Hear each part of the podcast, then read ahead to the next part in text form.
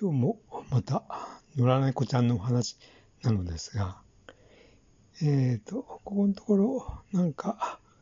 えっ、ー、と、自分から近寄ってきて、体をこすりつけたりとか、まあ、ちょっと慣れてきたので、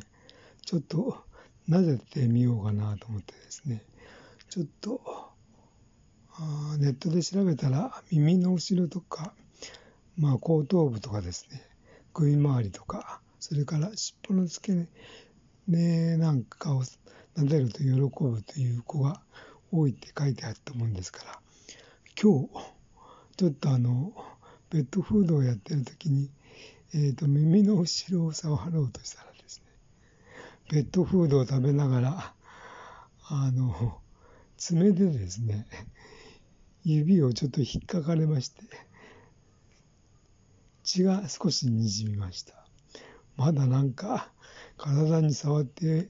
欲しくないっていう感じなんでしょうかね。うん。まあ、おいおいかな。結構やっぱり猫って警戒心の強い動物なのかなと思いました。